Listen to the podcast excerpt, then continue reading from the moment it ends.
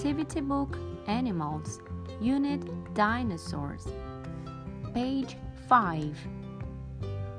1 is red, 2 is yellow, 3 is green, 4 is brown, 5 is orange, 6 is dark green, and 7 is blue.